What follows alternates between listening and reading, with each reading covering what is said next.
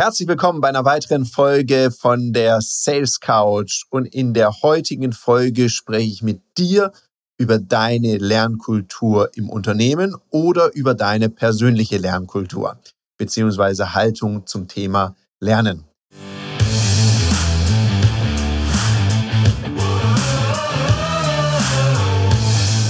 Herzlich willkommen bei dem Podcast Die Sales Couch Exzellenz im Vertrieb mit Tarek Abodela.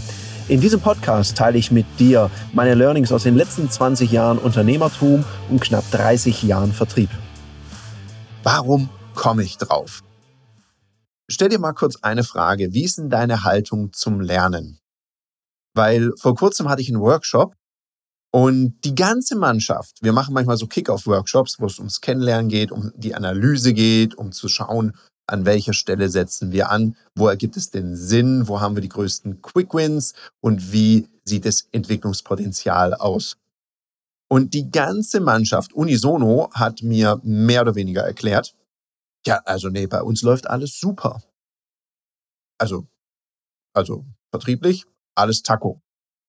Und da frage ich mich, wenn man schon die Chance hat auf Lernen, wo kommt so eine Aussage her? Weil natürlich kann alles gut laufen, und gleichzeitig, wann immer ich eine Chance bekomme, jemand treffe, der von irgendeinem Thema mehr Ahnung oder möglicherweise mehr Ahnung hat als ich, dann würde ich dem immer Fragen stellen, weil ich mich gerne verbessere. Und es zeigt sehr viel von der Haltung. Weil wenn deine Haltung zum Thema Lernen defizitorientiert ist, also, oh, ich muss lernen, weil ich irgendwas nicht so gut kann und ich muss mich verbessern, dann sind solche Aussagen total nachvollziehbar. Auf der anderen Seite könnte man doch auch lernen, als Wachstumsfeld, als Potenzialfeld sehen, dass du für dich sagst, okay, es gibt eine Steigerung von gut und das ist sehr gut. Weil wenn ich sage, na, es passt ja alles, dann ist es A mal sehr defizitorientiert und B, es ist super beschränkend. Weil was weiß ich denn, was ich noch nicht weiß? Möglicherweise weiß ich ja gar nicht, wohin die Reise gehen kann. Und ich weiß selber noch, als ich ganz am Anfang meiner Selbstständigkeit, da habe ich mir mal ein finanzielles Ziel gesetzt. Ich habe gesagt, wenn ich das im Jahr verdiene, boah, das ist so krass. Wenn ich diesen Umsatz mache, mega. Ja, kurz drauf wurde dann der Euro eingeführt und gar nicht so lange dahin habe ich die gleiche Zahl in Euro gemacht. Und surprise, surprise, ich hatte das nächste Ziel, weil ich gemerkt habe, was noch alles geht. Und so ist es immer wieder. Erst letztens war ich auf einer Weiterbildung da habe ich auch eine neue Perspektive bekommen. Da hat sich mein Bezugsrahmen nochmal erweitert. Ich habe wieder etwas dazugelernt. Also ich gehe doch nicht auf Seminare, weil ich irgendwas nicht so gut kann. Klar, wäre eine Möglichkeit, eine kleine Stärke zu entwickeln. Gleichzeitig habe ich immer die Motivation, wenn ich auf ein Seminar gehe, besser und besser zu werden. Und manchmal gehe ich auch auf Seminare bei Dingen, wo ich denke, ich kann schon was gut und merke dann manchmal, naja, da ist auch noch Luft nach oben. Also von daher überprüf dich mal ganz kurz, was ist Lernen für dich? Wenn du jetzt eine Company hast, eine Vertriebsorganisation hast, dann stell dir mal die Frage, wen schickst du auf Seminare? Wer bekommt Weiterbildung bei dir? Sind es immer die Low-PerformerInnen oder bekommen auch mal die Top-Performer Seminare? Ich sage ja immer, mehr Liebe für die Performer, weil die haben es auch verdient, sich weiterzuentwickeln. Und gleichzeitig, wenn du auf die Seminare Menschen schickst, so nach dem Motto, ich schicke auf meine Seminare nur so die Walking Dead. Ja, das ist ja schade. Schick doch lieber Menschen mit Lust an Leistung, Menschen, die den Prozess, die Wachstum lieben, weil dann kriegst du auch einen Return und Invest auf deine Seminare. Dann rechnet sich die ganze Kiste auch für dich. Wenn du einfach nur Leute hinschickst, wo du denkst, okay, die müssen wiederbelebt werden. Hey, das kann niemand. Also ich weiß nicht, ich belebe niemanden im Seminar wieder. Da gibt es doch diese schöne Geschichte von diesen Dakota-Indianern, die auch sagen, tote Pferde kannst du halt nicht reiten, das ist albern. Und es bringt auch nichts, wenn du um die rumtanzt, dann werden die auch nicht wieder lebendig. Jetzt mal was anderes. Wann trainierst du eigentlich deine Führungs- und Verkaufsfähigkeiten? Jetzt hast du hoffentlich nicht gesagt, immer in meinem Alltag. Das geht nämlich besser, weil Profis trainieren nicht im Wettkampf. Da wird Leistung abgerufen.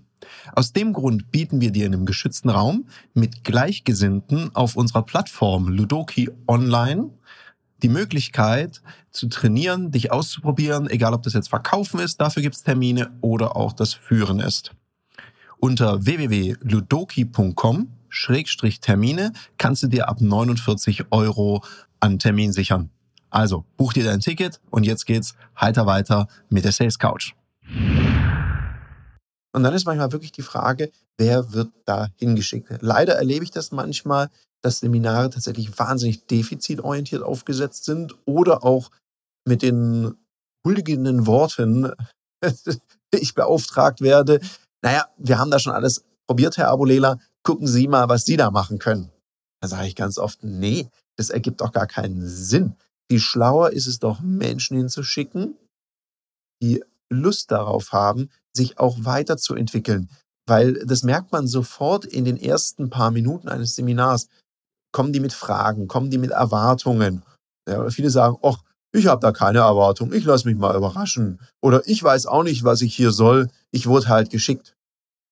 Wenn deine Teilnehmenden, wenn du jetzt Führungskraft bist und hier zuhörst, so in Seminaren unterwegs sind, hey, dann wird es Zeit, dass sich da was ändert. Sprich mich da sehr gerne drauf an. Ich kann dir da helfen, dass du die Leute anders in Seminare schickst, dass die mit einer ganz anderen Erwartungshaltung kommen und dass du dir auch überlegst, wen schicke ich zu so einem Programm? Für wen lohnt sich das auch? Weil eine Sache darf man nicht vergessen bei der ganzen Kiste. Das ist wie bei so einem Glas Wasser.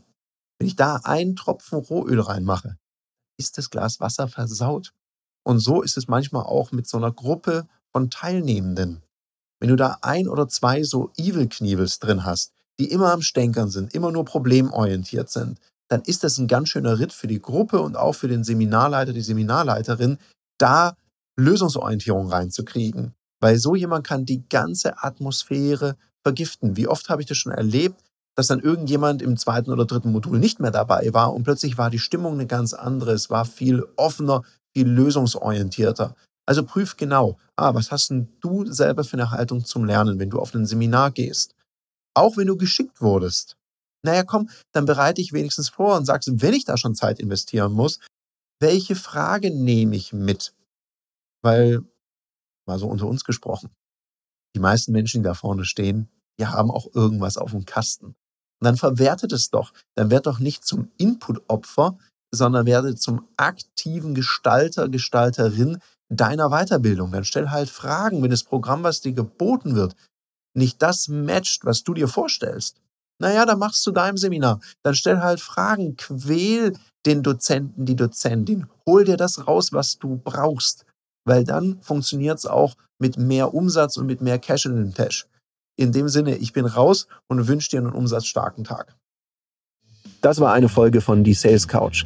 Danke, dass du hier deine Zeit investiert hast und bekanntlich bringt ja die Investition in dich selbst die beste Rendite. Und eins noch, ganz wichtig, vom Zuschauen ist noch niemand Meister geworden.